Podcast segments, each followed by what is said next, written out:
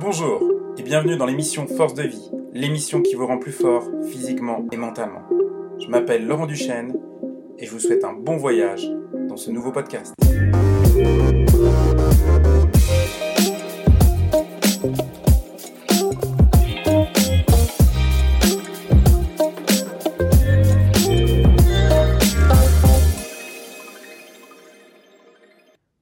Tous et à toutes, bienvenue dans une nouvelle émission. Aujourd'hui un podcast dédié à la sophroanalyse. Qu'est-ce que la sophroanalyse? Eh bien aujourd'hui j'ai une invitée qui va répondre à toutes les questions sur euh, cette euh, discipline, en tout cas cette technique. Vous allez voir plusieurs techniques. Aujourd'hui j'ai avec moi Delphine Binou.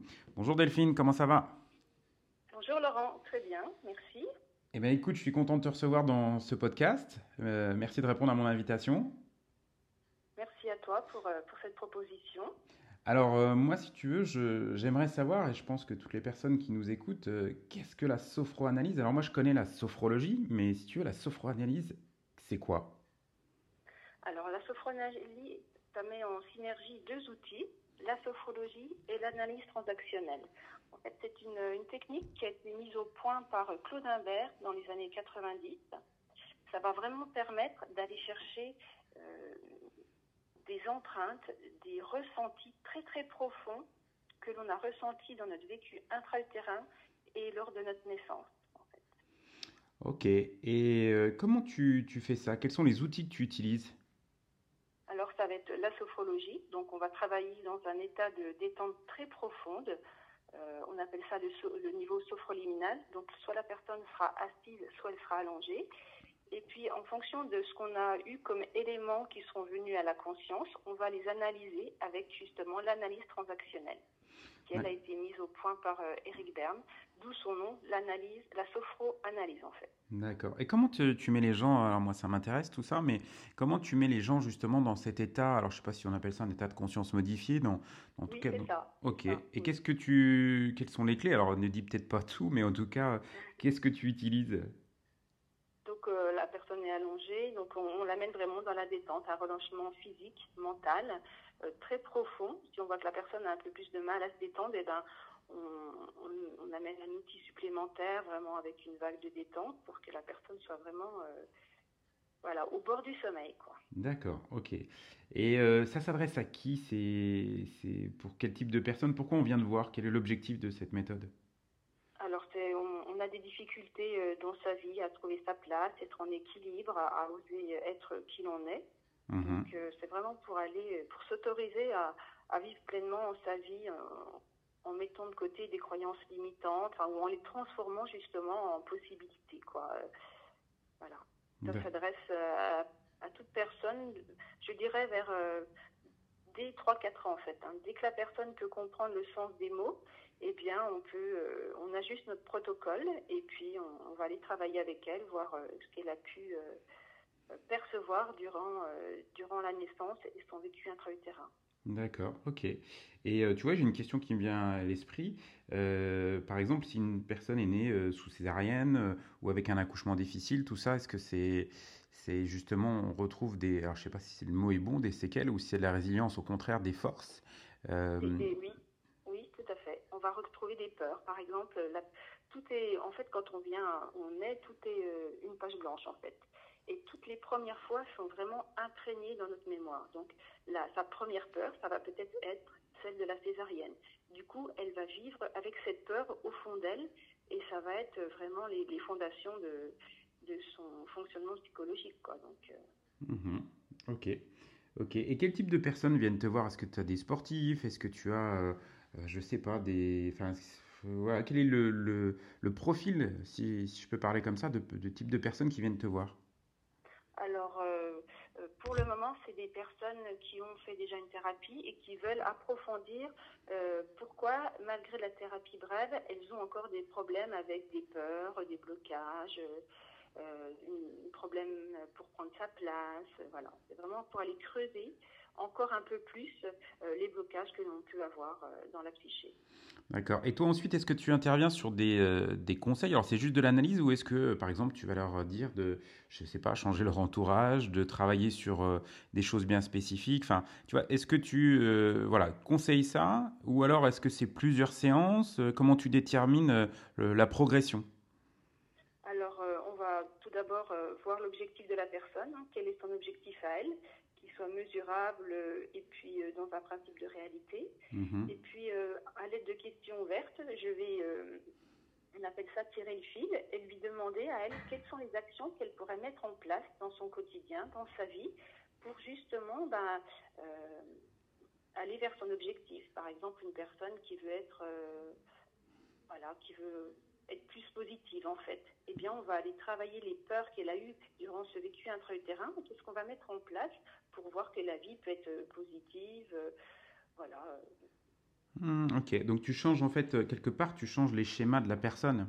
C'est ça, tout à fait. Hmm. On travaille, on va solliciter la neuroplasticité du cerveau. On va aller hmm. avec la personne, créer de nouvelles connexions neuronales pour qu'elle modifie son rapport avec, avec elle-même et puis avec le monde. quoi. D'accord. Et, moi, j'ai une question plus personnelle. Comment toi, euh, tu es venu à devenir, alors on dit sophroanalyste ou sophrologue, je ne sais pas.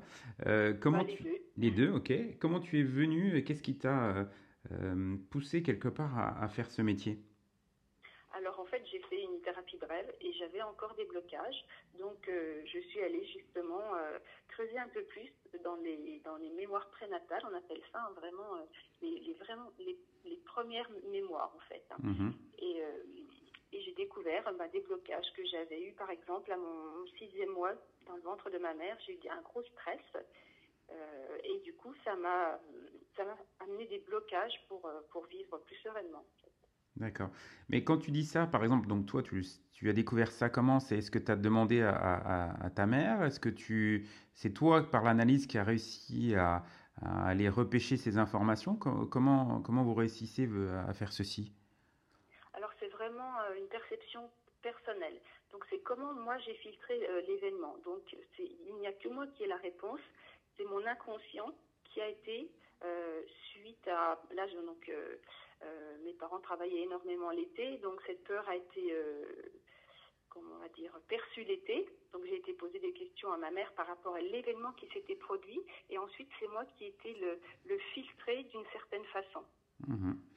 Donc je demande, on demande des questions à notre entourage. Si par exemple la maman a vécu un deuil pendant la grossesse, eh bien l'enfant a pu euh, identifier ça, que c'était à cause de lui que la maman était triste.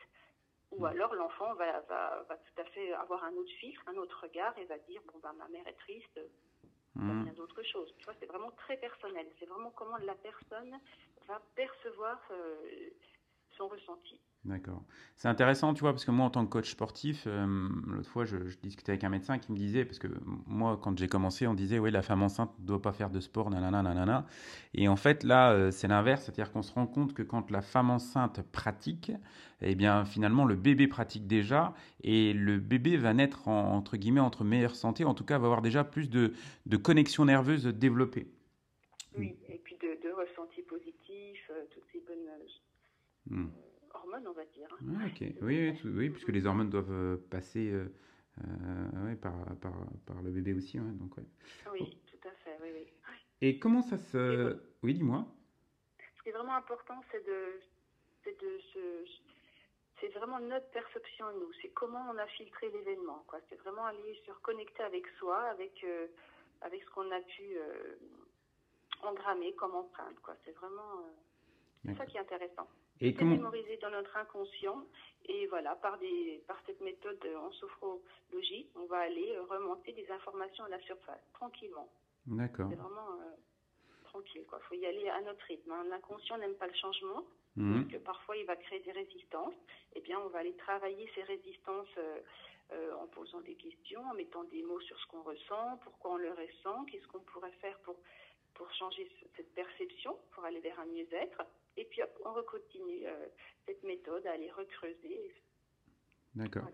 Donc finalement, c'est un, un, travail en commun. C'est-à-dire que la personne, si je comprends bien, c'est 50% le, le travail, ton travail, mais aussi le, le, travail de la personne qui va mettre en place justement des, des nouvelles routines?